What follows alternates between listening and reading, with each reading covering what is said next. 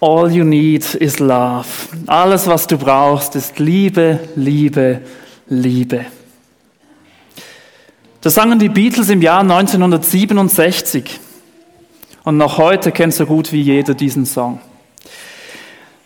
Wir wissen es doch eigentlich alle. Jeder Mensch weiß es doch irgendwo in sich drin. Wir sollten einander lieben. Und doch sind wir oft doch so lieblos. Trotzdem gibt es so viel Hass. Die Jahreslosung für das Jahr 2024 steht im ersten Korintherbrief, Kapitel 16, Vers 14. Alles, was ihr tut, geschehe in Liebe. Wortwörtlich dreht sich in diesem Bibelvers alles um Liebe. Und das spricht uns direkt an. Liebe ist eine Erfahrung. Liebe ist Geborgenheit, Annahme, gesehen werden. Liebe ist Heimat. Vielleicht ist Liebe das schönste Wort überhaupt, das es gibt. Und gleichzeitig ist Liebe und bleibt Liebe irgendwo immer auch eine Sehnsucht. Wir Menschen sind darauf angewiesen, geliebt zu werden. Klar, wir können uns schon irgendwie ein bisschen selbst lieben, aber diese Erfahrung wird nie dieselbe sein, wie wenn jemand anderes mich liebt. Und vermutlich weiß jeder von uns, vielleicht aktuell, vielleicht von einer anderen Zeit, wie es sich anfühlt, wenn man diese Liebe vermisst, wenn man sie nicht so erlebt. In dieser ganz kurzen und prägnanten Jahreslosung für das gestartete Jahr finden wir eine ziemlich klare Aufforderung. Wir sollen lieben. Also klar, geliebt werden, ja bitte gerne sofort. Das lieben wir, geliebt zu werden. Aber selber andere lieben, Okay, die nächsten und die liebsten Menschen um mich herum, die ich gerne habe. Okay, ja, klar. Aber so ganz allgemein.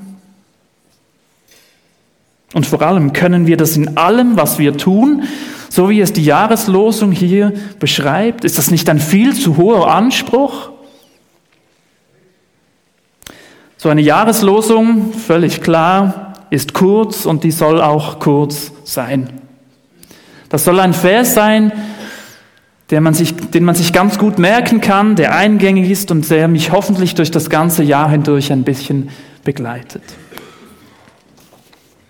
Und trotzdem lohnt es sich, dass wir heute in der Predigt auch beachten, in welchem Zusammenhang dieser Vers ursprünglich geschrieben wurde. Der Vers wurde nicht direkt für die Jahreslosung 2024 geschrieben, sondern das war zuerst ein Teil eines Briefes. Dieser erste Korintherbrief wurde von Paulus geschrieben. Und zwar war das ein Brief an eine Gemeinde, wie der Name schon sagt, die in Korinth war, im antiken Griechenland. Korinth war damals eine riesige Weltstadt. Das war eine Hafenstadt und war deshalb ein ganz zentraler Ort für die Schifffahrt und damit auch für den Handel. Da prallten unfassbar viele Einflüsse aufeinander. Da lebten Menschen aus unterschiedlichster Herkunft, Menschen mit den unterschiedlichsten Religionen, Überzeugungen, Werten und auch Meinungen. Korinth war die Stadt der extremen sozialen Gegensätze. Und genau in dieser kunterbunten Stadt gab es eine christliche Kirche, die ungefähr im Jahr 50 nach Christus eben von diesem Paulus gegründet wurde. Und später, als Paulus nicht mehr in Korinth war, schrieb er dann irgendwann mal einen Brief an diese Leute in dieser Gemeinde. Und unsere Jahreslosung finden wir im allerletzten Kapitel dieses Briefes. Das 16. Kapitel ist das Abschlusskapitel, eigentlich die Verabschiedung. Und da gibt es ein paar Mitteilungen, die Paulus macht. Er beschreibt zum Beispiel seine weiteren Reisepläne, wo er als nächstes hinreisen will und so weiter. Und bevor er dann noch ein paar Grüße ausrichten lässt, gibt er den Leuten in Korinth ein paar ganz konkrete Anweisungen mit. Und in diesen Anweisungen steht dann eben auch unser heutiger Vers. Wir lesen das, und zwar in Zusammenhang mit dem vorherigen Satz, 1. Korinther 16, die Verse 13 und 14. Da schreibt Paulus, seid wachsam, haltet unbeirrt am Glauben fest, seid mutig und seid stark. Lasst euch in allem, was ihr tut, von der Liebe bestimmen. Oder eben je nach Übersetzung, alles, was ihr tut, geschehe in Liebe. Wir hören es, wir lesen es und wir spüren es. Es geht um eine Aufforderung. Wir sind aufgefordert zu lieben. Ich greife den Gedanken von vorhin nochmal auf. Das mit der Liebe ist ja so eine Sache. Eben geliebt zu werden, selber Liebe zu erfahren, sehr gerne, jederzeit. Da können wir nicht genug davon kriegen. Das lieben wir. Ihr gebt mir recht, oder? Es gibt doch nichts Besseres, nichts Schöneres, als zu erleben, dass mich jemand gerne hat. Dass mich jemand liebt. Nicht, weil er das muss oder weil er gezwungen wird oder weil er gar nicht anders kann. Nein, sondern einfach, weil eine Person mich mag. Bevor meine Frau Jessie und ich uns befreundet haben, hatte ich sie einmal in dieser Kennenlernzeit zu einem Besuch bei einem Konzert, zu einem Konzert eingeladen. Tja, sie hat mir leider abgesagt. Das war schon ein bisschen unangenehm und irgendwo auch ein bisschen enttäuschend. Aber ich habe nicht so schnell aufgegeben. Eine Weile später habe ich sie wieder eingeladen, dieses Mal zu einem Kinobesuch. Habe sie angerufen, gefragt, hey, es läuft ein cooler Film. Hättest du Lust, mit mir ins Kino zu kommen? Und Jessys Antwort, ah nein, sorry, heute geht nicht. Ah, okay, kein Problem, macht gar nichts. Aber es ging nicht lange, ein paar Minuten später hat Jessie mich wieder angerufen und mir gesagt, ach, Sie können jetzt trotzdem mitkommen. Boah, wisst ihr, was das, diese Worte in mir ausgelöst haben? Ich habe mich riesig gefreut, denn immerhin gab es nur zwei Optionen. Entweder sie hat aus purem Mitleid dann doch noch zugesagt, oder, und diese zweite Variante gefiel mir dann ein bisschen besser, vielleicht hat sie ja trotzdem ein kleines bisschen Interesse an mir und meiner Person. Ich glaube, ihr versteht alle, was ich meine.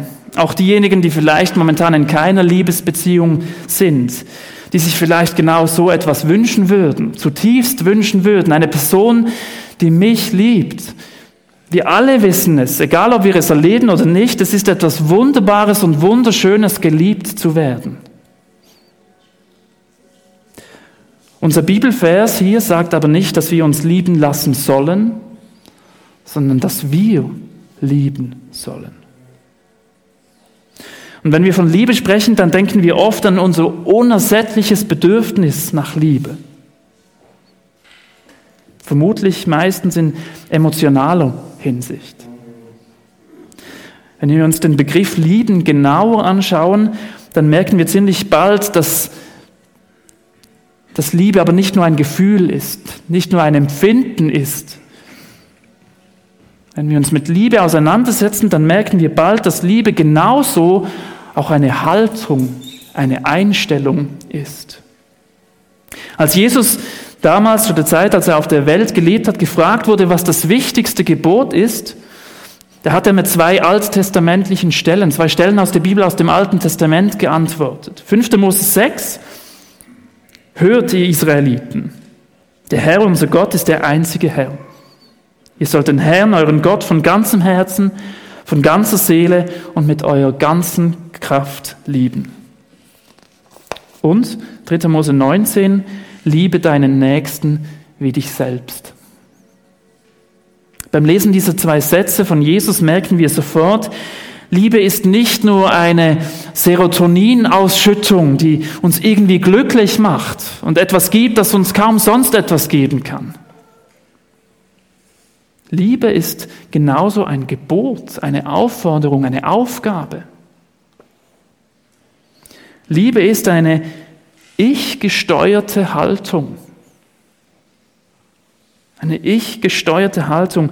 Liebe ist eine bewusst gewählte Einstellung gegenüber Gott, meinen Mitmenschen und mir selbst.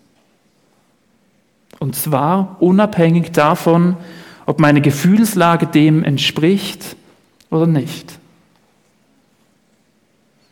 Und das bedeutet nicht, dass wir alle Gefühle oder das Herz irgendwo wegschieben, ausklammern sollten. Nein, ganz und gar nicht. Das gehört dazu, das ist Teil davon. Aber es ist nicht alles. Kommen wir Menschen hier aber nicht ganz, ganz bald an unsere Grenzen? Ich bin doch nicht fähig, von mir aus bei allem, was ich tue, zu lieben. Das gelingt mir ja nicht mal mit den liebsten Menschen. Hier lohnt sich nochmal ein Blick in, in den Zusammenhang von Vers 13 und Vers 14. Die ersten vier Anweisungen in Vers 13, ihr könnt sie hier sehen, die stehen im ganz klaren Imperativ, also in der Befehlsform. Eine ganz klare Anweisung, tue das, mache das. Hier steht es da. Paulus wird in diesem Brief an die Gemeinde in Korinth sehr konkret, sehr deutlich. Erstens, seid wachsam. Die Gemeinde in Korinth soll nicht schläfrig sein. Sie soll nicht oberflächlich sein, sondern wach und aufmerksam. Die Situation damals in Korinth hat es nicht zugelassen, so in irgendeinen gemütlichen Trott hineinzukommen. Die Gemeinde soll sich immer wieder bewusst machen, worum es eigentlich geht. Was ist die Idee des Glaubens? Was ist die Idee der Kirche, des Zusammenkommens? Seid wachsam. Das zweite, haltet unbeirrt im Glauben fest.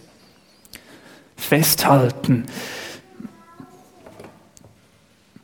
hat etwas Statisches bei uns, festhalten.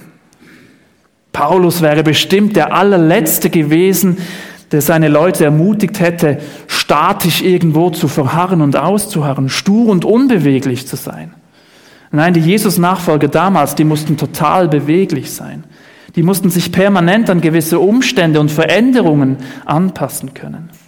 Paulus meint hier ein fest verwurzelt sein. Den Glauben nicht lässig oder oberflächlich handhaben, sondern den Glauben gemeinsam mit anderen in der Gemeinde zu pflegen. Der gemeinsame Glaube soll nicht irgendein Beigemüse in meinem Leben sein, sondern soll und darf einen festen Platz in meinem Leben haben. Und die dritte und vierte Aufforderung, seid mutig und seid stark, ich nehme das zusammen. Ja, wir sollen und wir dürfen mutig und stark sein. Wir dürfen unseren Glauben mit Worten und mit Taten für ihn einstehen. Und dann geht's weiter, dann kommt eben diese fünfte Aufforderung in Vers 14. Alles, was ihr tut, geschehe in Liebe. Klar, auch das ist eine Aufforderung. Aber sprachlich gibt es hier eine deutliche Veränderung. Im griechischen Urtext steht diese Aufforderung nicht mehr in der Imperativform, also nicht mehr in dieser direkten Befehlsform wie die anderen vier Befehle vorher. Die neue Genfer Übersetzung, diese Bibelübersetzung, versucht das sprachlich folgendermaßen auszudrücken. Lasst euch in allem, was ihr tut, von der Liebe bestimmen. Merkt ihr den Unterschied zu den vorherigen vier Aussagen? Paulus fordert die Leser nicht dazu auf, aus sich heraus irgendwie verkrampft, möglichst alle Menschen selbstständig von sich heraus zu lieben oder alles, was wir tun, aus sich heraus zu lieben, in Liebe zu tun. Es klingt anders. Im ersten Johannesbrief, auch im Neuen Testament, Kapitel 4, Vers 16, lesen wir, dass Gott Liebe ist.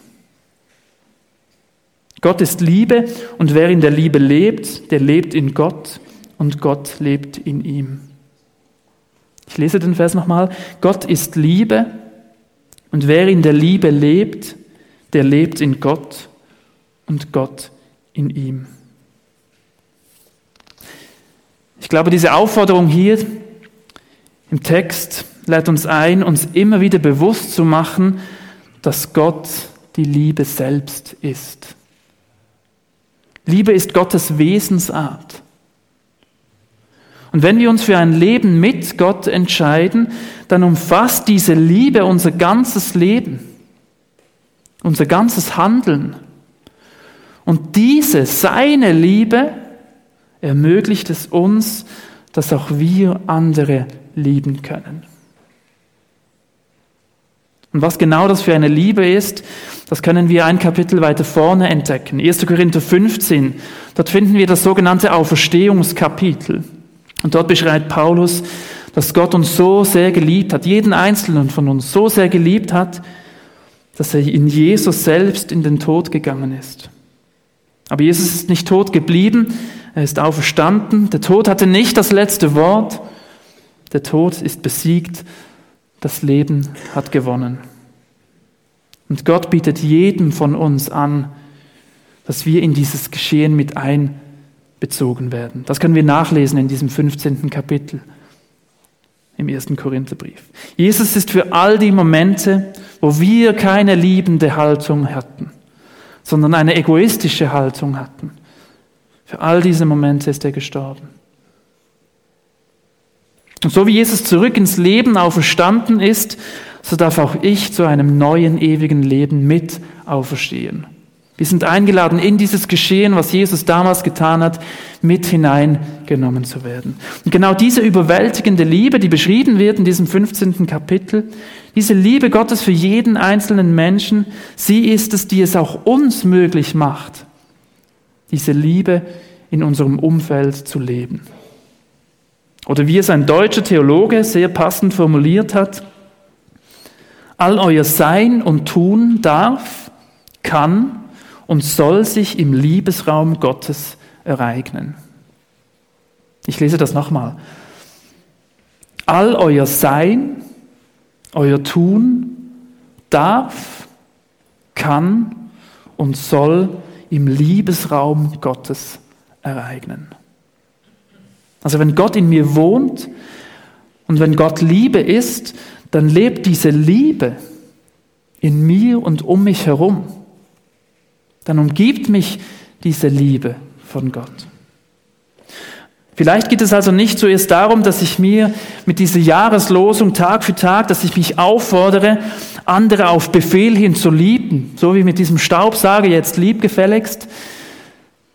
Vielleicht geht es darum, mir mit diesem Bibelvers zuerst bewusst zu machen, dass mich Gottes Liebe jeden Tag ganz neu umgibt. Diese Liebe sogar in mir wohnt, wenn ich mit Gott unterwegs bin. Jeden Tag neu. Vielleicht war das jetzt eine Spur zu theoretisch für dich, vielleicht irgendwo zu philosophisch. Darum soll es jetzt auch nochmal so richtig praktisch werden. Denn ja, diese Liebe von der hier die Rede ist, von der die, die Bibel erzählt, die kann sehr wohl sehr aktiv sein. Diese Liebe von Gott ist nicht einfach irgendein toller philosophischer Gedanke, irgendein Gedankengang. Diese Liebe ist, ist handfest, ist erlebbar, ist spürbar. Und wie sich diese Liebe sichtbar werden kann, wie sich diese Liebe realisiert, real wird, echt und lebendig wird, das will ich euch anhand von sieben kurzen Gedankenanregungen mitgeben.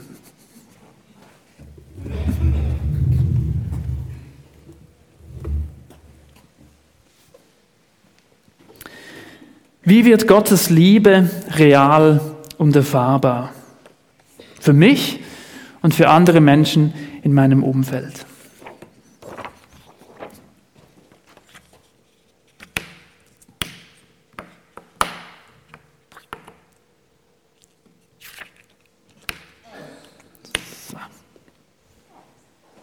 Ihr seht es auch noch eingeblendet, hier vorne ist es vielleicht ein bisschen zu klein.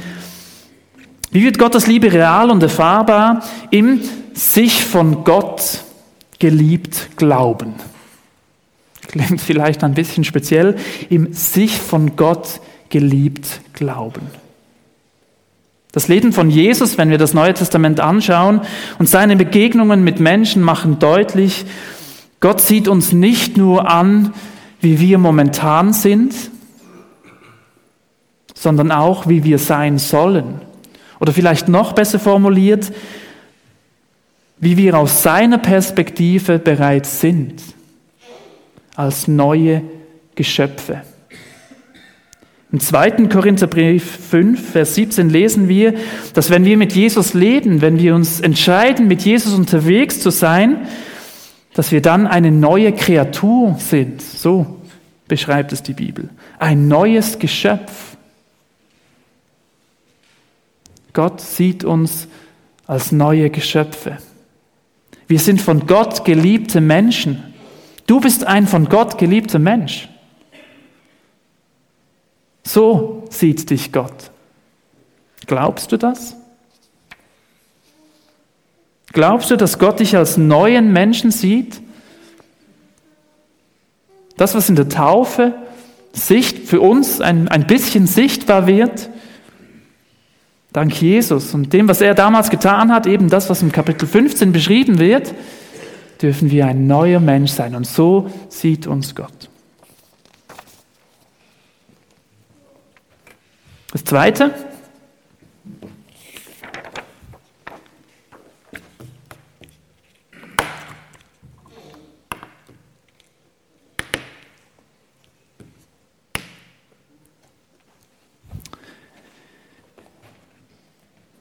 der effektiven Anwendung. Auch wenn Gott in mir lebt und mit mir lebt, bedeutet das nicht, dass ich automatisch ein nur noch liebender Mensch bin. Es ist nicht so, dass ich nur noch lieben kann. Ich kann trotzdem ganz anders. Ich kann trotzdem noch ganz stinkig Staubsaugen. Wer sich ein bisschen kennt, weiß das ganz genau. Im Neuen Testament werden wir darum an verschiedenen Stellen aufgefordert, diesen neuen Menschen anzuziehen. Epheser 4 lesen wir das. Oder diese Liebe anzuziehen. Kolosser 3. Das, was Gott durch seine Liebe in uns und an uns vorbereitet hat, dürfen wir jetzt effektiv anwenden und tun. Und ich glaube, das ist nicht etwas, das wir von jetzt auf sofort in Vollendung umsetzen. Ich glaube, das ist ein lebenslanger Prozess. Denken wir an letztes Jahr, den Gottesdienst ähm, mit dem Meister auf der Spur, jetzt, Entschuldigung, wo wir in den Kleingruppen darüber nachgedacht haben, wie wir uns von Gott verändern lassen wollen. Aber ich glaube, wir dürfen jeden Tag neu Gott bitten, hilf mir, diese Liebe dass ich diese Liebe effektiv in meinem Leben und in deinem Umfeld anwenden kann. Hilf mir, dass ich das, was du in mir und an mir schon vorbereitet hast, jetzt auch anzuwenden und zu leben. Wie wird diese Liebe von Gott real für mich und für andere in meinem Umfeld? Wie realisiert sich diese Liebe? Der dritte Gedanke,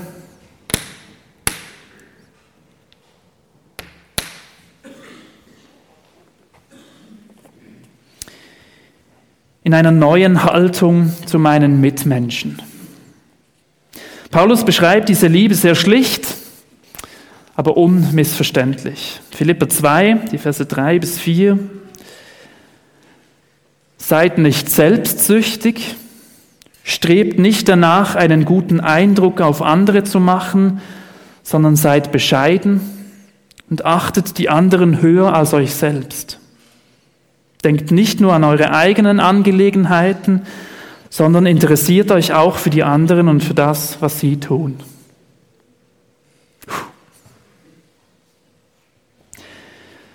Ja, ich glaube, da muss ich gar nicht viel dazu erklären. Ich glaube, da ist alles klar. Wir, wir sind eingeladen, es umzusetzen Oder wir sind eingeladen, anfangen, anzufangen, es umzusetzen. Eine große Aufgabe, eine große Herausforderung, aber ich glaube, das Gute daran ist, wir können sofort beginnen, es einzuüben. Direkt jetzt sofort. Bei welcher Person, ganz konkret, könntest du heute anfangen, sie in einer anderen, neuen Haltung anzuschauen? Heute, vielleicht spätestens morgen, wenn die Arbeitswoche wieder beginnt. Für welche Person könntest du deine Haltung ändern?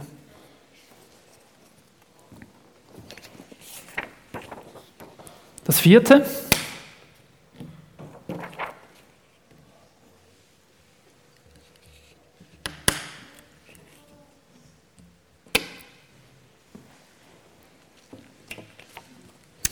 im Miteinander und Füreinander.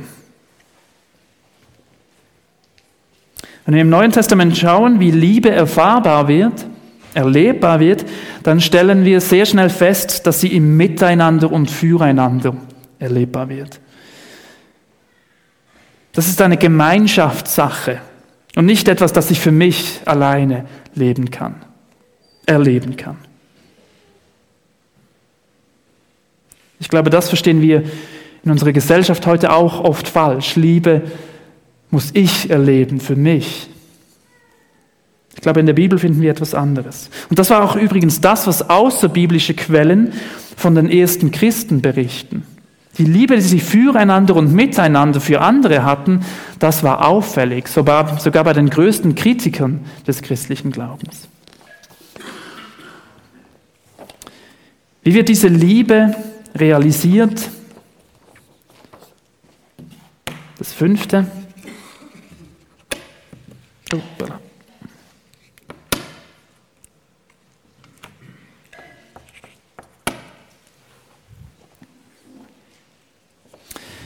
Im Verzicht auf Richtgeist. Wir können das auch viel ungeschwollener formulieren, so wie es Jesus zum Beispiel gesagt hat. Jesus hat davor gewarnt, dass wir andere Menschen richten und verurteilen. Dass wir mit dem Finger auf andere Menschen zeigen. In Matthäus lesen wir diese bekannte Aussage, dass wir uns nicht zu sehr auf den kleinen Splitter im Auge des Nächsten fixieren sollen und dabei den Balken im eigenen Auge nicht mehr sehen. Verzicht auf Richtgeist. So wird Liebe erfahrbar. Das sechste.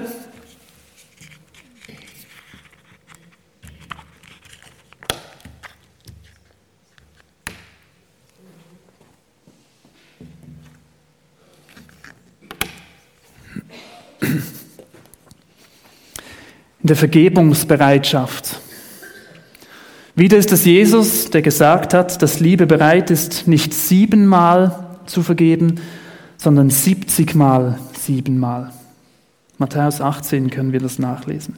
Liebe zeigt sich darin, dass wir bereit sind, anderen Menschen zu vergeben. Meine Liebe, die von mir kommt, die kommt hier ganz schnell an Grenzen. Ich glaube, auch hier merken wir ganz deutlich, wir, wir brauchen diese göttliche Liebe, dieses Wissen, dass wir zuerst von Gott geliebt sind. Und das Letzte, wie diese Liebe sichtbar wird,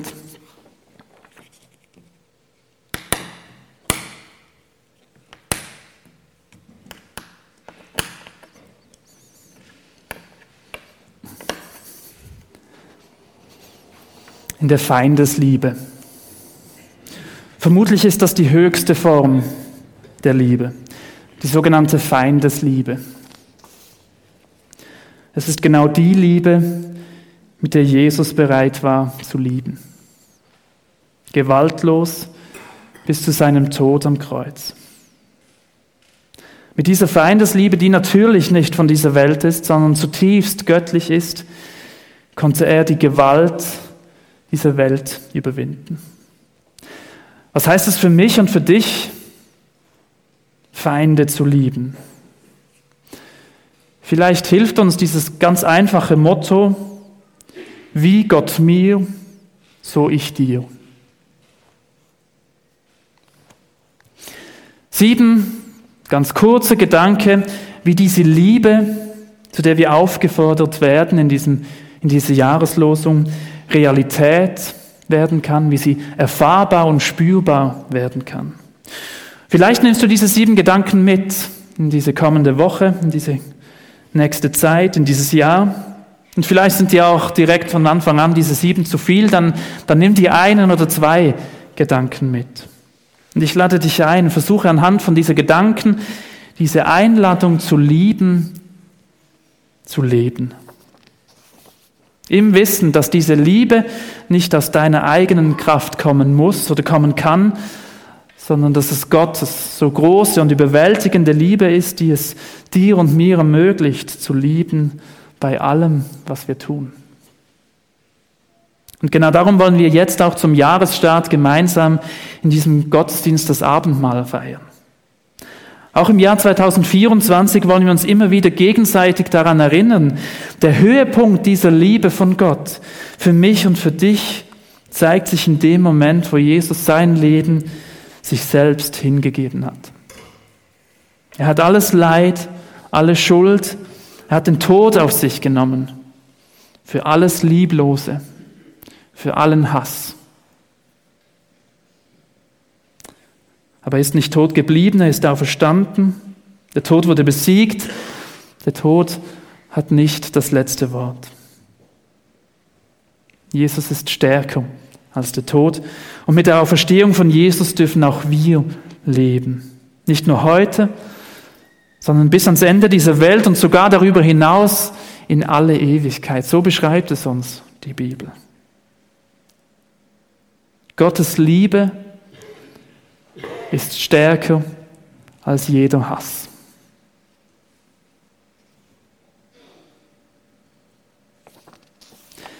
Mit dem Feiern des Abendmahls wollen wir uns dieser Liebe bewusst machen. Und aus dieser Liebe, die Jesus in uns und um uns lebt, dürfen auch wir leben und lieben. Bei allem, was wir tun. Ich lade dich ein, nimm, nimm dir jetzt einen Moment, bevor wir in diese Lobpreis- und Anbetungszeit und diese Abendmahlszeit gehen. Mach dir kurz Gedanken, bei welcher Beziehung bist du vielleicht mit deiner Liebe momentan am Ende? Wo merkst du, hey, da, da komme ich mit meiner Liebe nicht weiter? Wo brauche ich diese göttliche Liebe? Für welche Beziehung? Und wenn du diese Liebe von Jesus für dich annehmen möchtest, wenn du mit Jesus leben möchtest, dann bist du herzlich eingeladen, jetzt dann gleich während der Lobpreiszeit am Abendmahl teilzunehmen. Komm irgendwann während der kommenden nächsten vier Lieder nach vorne, nimm dir ein Stück Brot und einen kleinen Becher Traubensaft. Und mit diesem Zeichen wollen wir uns seiner Liebe bewusst machen. Sie ist der Grund, warum wir überhaupt erst auch lieben können.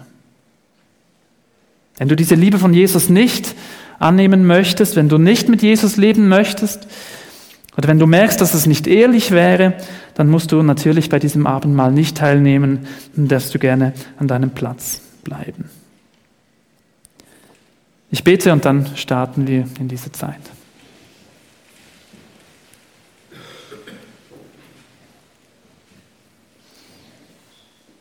Ja, Vater, wir sind aufgefordert, zu lieben. Bei allem, was wir tun. Ich kenne mich und wir alle kennen uns. Ich glaube mindestens so gut, dass wir wissen, dass das eine riesige Aufgabe ist. Es braucht nicht viel und wir sind lieblos, es braucht nicht viel und wir denken an uns selber und nicht an andere.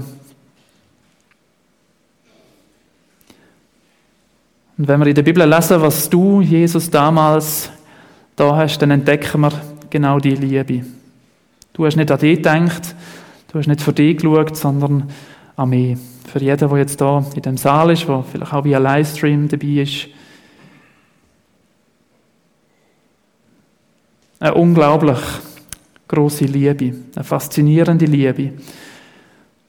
Und wenn wir mit dir leben, dann, dann sagst du, dass du auch in uns leben möchtest durch deinen Heiligen Geist. Und, und so lebt auch deine Liebe, weil du die Liebe bist, auch in uns und umgibt uns. Und so dürfen wir in deiner Liebe, mit deiner Liebe unterwegs sein in unserem Leben. Ich möchte dich bitten, dass du uns hilfst, dass wir das Tag für Tag uns neu bewusst machen, mit was für einer unglaublich grossen Liebe du uns liebst und uns näher bist und wir in dieser Liebe auch leben und handeln und wandeln. Ich möchte bitten, dass etwas von dieser Liebe in meinem Umfeld auch sichtbar wird. Und nicht, weil ich mich anstrengen muss, sondern weil ich in dieser Liebe mir bewusst bin, dass ich in dieser Liebe lebe und mir dessen bewusst bin und so etwas von dieser Liebe kann scheinen lassen. Danke vielmals für die große Liebe, die du für jeden von uns hast. Egal, ob wir uns das bewusst sind oder nicht, egal, ob wir uns das, egal, ob wir das fühlen oder nicht, du liebst uns. Danke für das, was du damals da hast am Kreuz, dass du alle Schuld, alles Lieblose, allen Hass auf dich genommen hast, dass du für das gestorben bist, dass du verstanden bist und lebst und wir eingeladen sind zum Leben, zum ewigen Leben in Liebe. Danke vielmals dafür. Amen.